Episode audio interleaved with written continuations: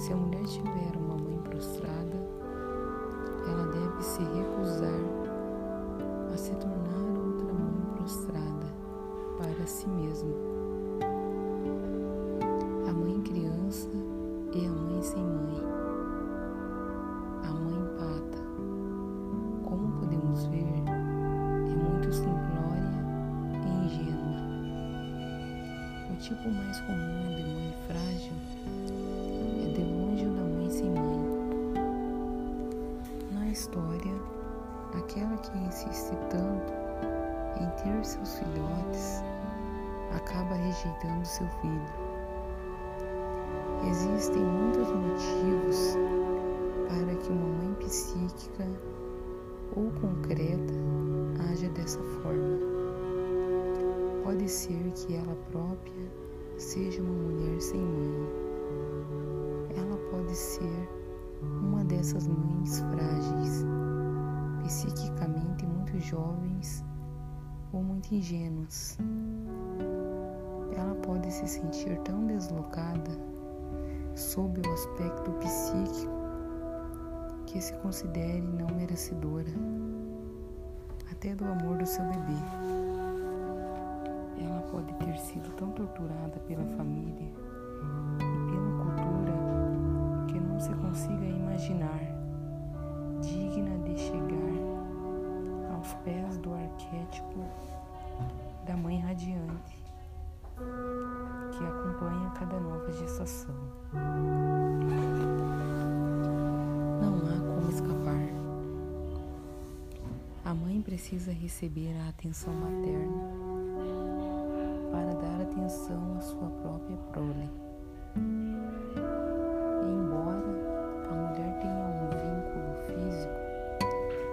Espiritual inalienável com seus rebentos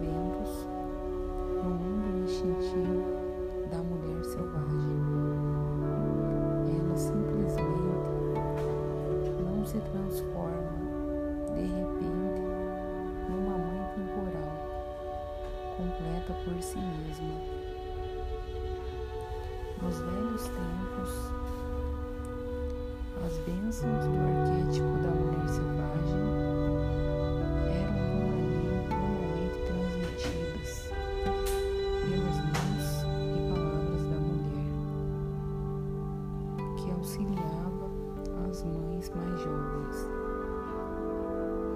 especialmente as mulheres que estão sendo mães pela primeira vez.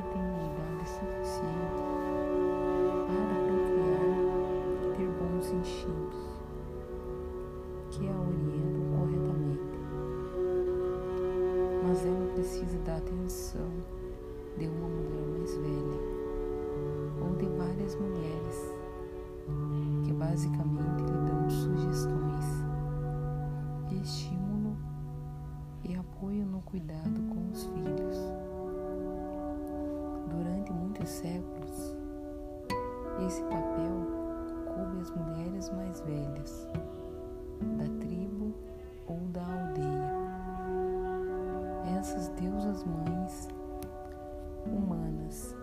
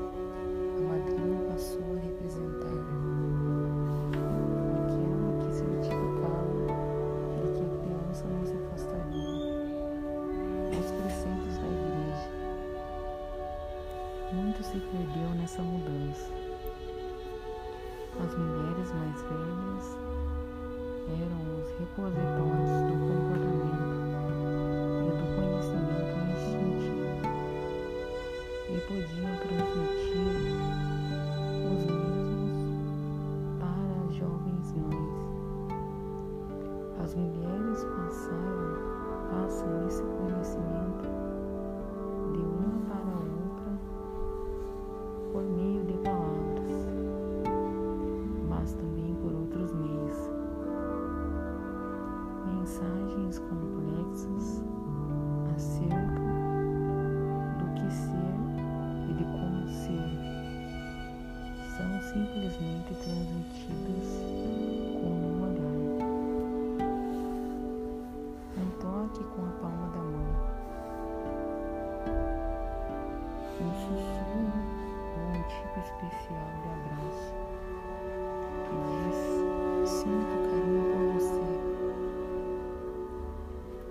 Céu instintivo sempre abençoa e ajuda quem vem depois.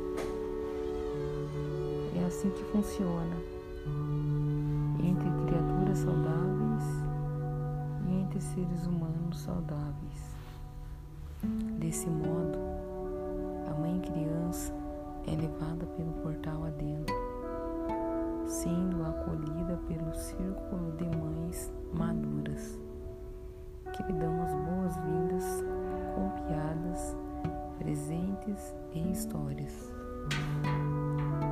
Esse círculo de mulheres foi outrora o domínio da mulher selvagem e era aberto a quem dele quisesse participar.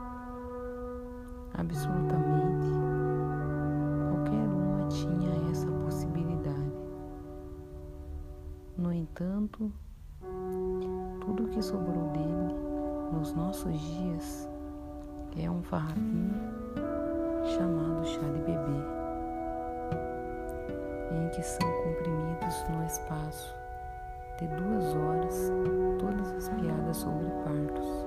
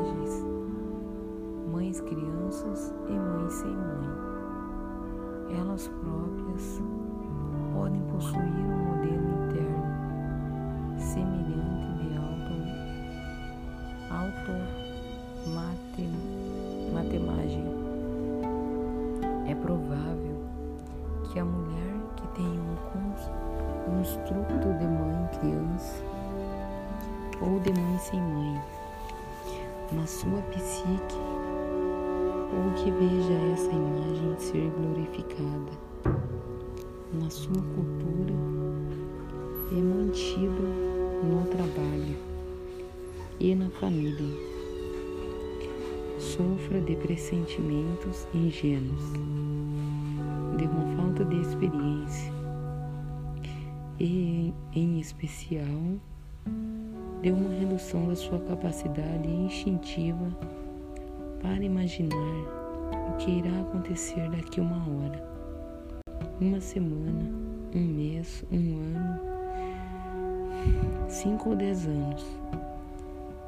Uma mulher com uma mãe criança interna assume a aura de uma criança que finge ser mãe. A mulher nesse estado muitas vezes tem uma atitude indiscriminada de vivas a qualquer coisa, uma espécie de atenção maternal exagerada que a leva e a quer fazer e ser tudo para todos. Ela não é capaz de orientar e apoiar seus filhos, mas, como as crianças da fazenda na história do patinho feio, que sentem uma alegria intensa por ter um animalzinho em casa, mas não sabem cuidar direito dele. A mãe criança acaba deixando o filho maltratado e em péssimas condições. Sem que o perceba, a mãe criança tortura seu filho com diversas formas de atenção destrutiva e, em alguns casos, de falta de atenção. Às vezes,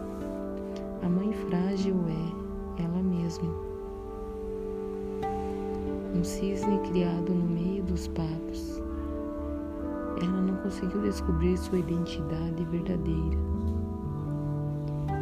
Cedo o suficiente para ajudar sua prole.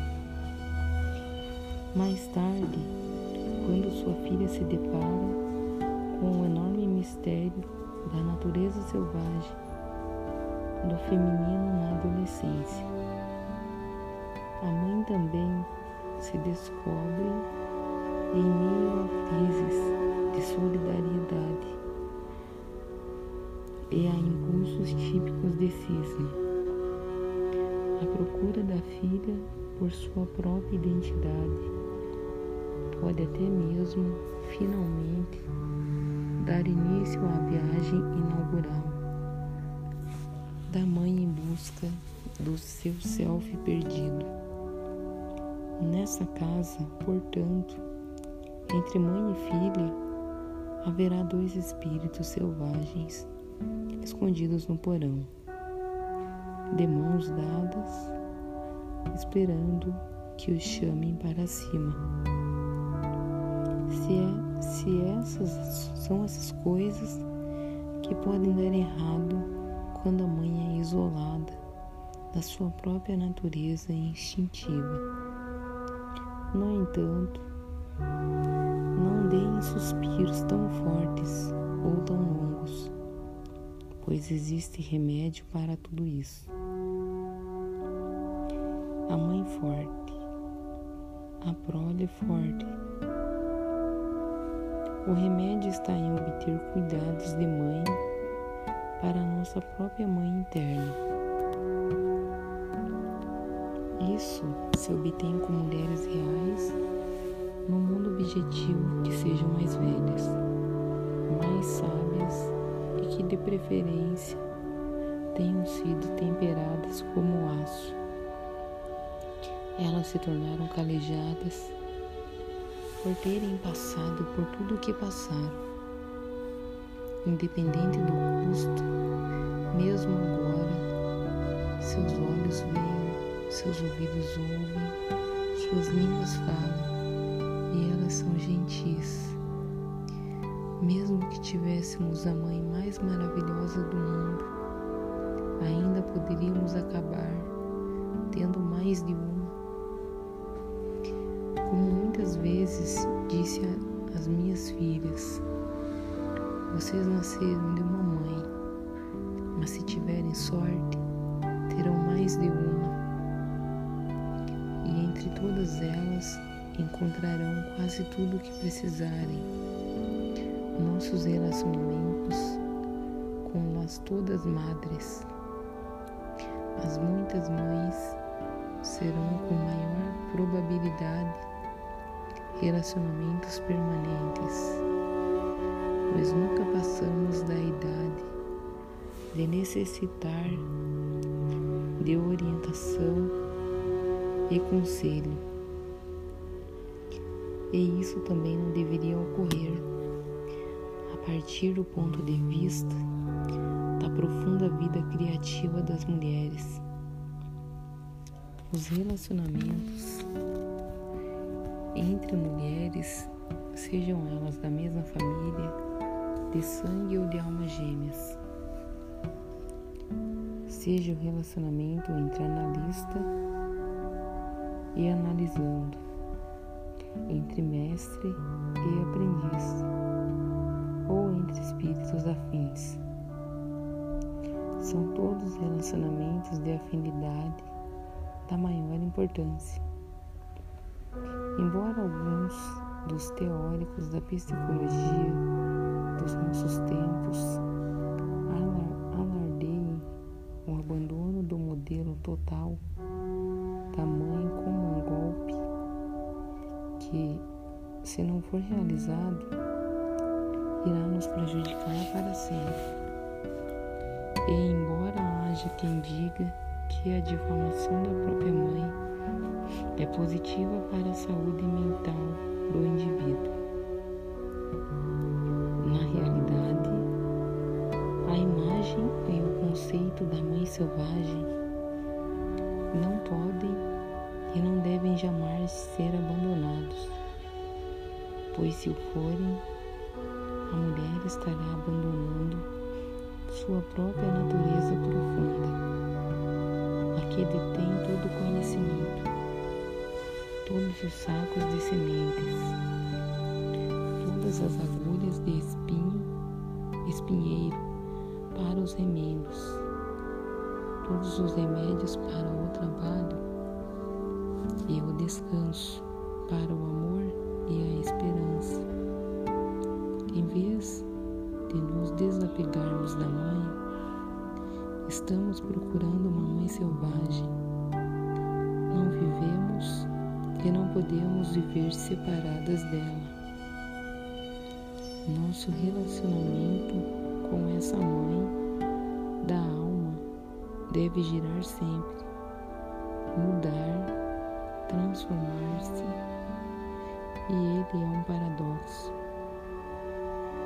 Essa mãe é a escola na qual nascemos, a escola na qual aprendemos, a escola na qual ensinamos, tudo ao mesmo tempo e pelo resto das nossas vidas. Quer tenhamos filhos, quer não, quer cuidemos do jardim, das ciências, das tormentas da poética. Sempre nos depararemos com a Mãe Selvagem em nosso caminho para qualquer lugar, e é assim que deve ser. Mas o que dizer da mulher que realmente passou por uma experiência com uma mãe destrutiva na própria infância? É claro que esse período não pode ser apagado, mas ele pode ser atenuado pelas mulheres. Mas sim o medo de que algo de essencial tenha morrido naquele período, algo que nunca mais possa ser ressuscitado, algo que não recebeu alimento e proteção pois em termos psíquicos era nossa própria mãe que morreu. Para vocês, eu digo, tranquilizem-se, vocês não estão mortas, vocês não sofreram danos laterais. Como na natureza, a alma e o espírito têm recursos espantosos semelhança dos lobos e de outras criaturas. A alma e o espírito conseguem sobreviver com muito pouco e às vezes passam muito tempo sem nenhum alimento. É, para mim, esse é um milagre dos milagres. Uma vez eu estava transplantando uma cerca viva de lilazes. Um enorme arbusto havia morrido é, de causa desconhecida, mas os restantes estavam cobertos de roxo na primavera. O pé morto rachou e se esfarelou como o pé de moleque. Quando o desenterrei. Descobri que suas raízes estavam ligadas a todos os outros lilazes vivos na cerca.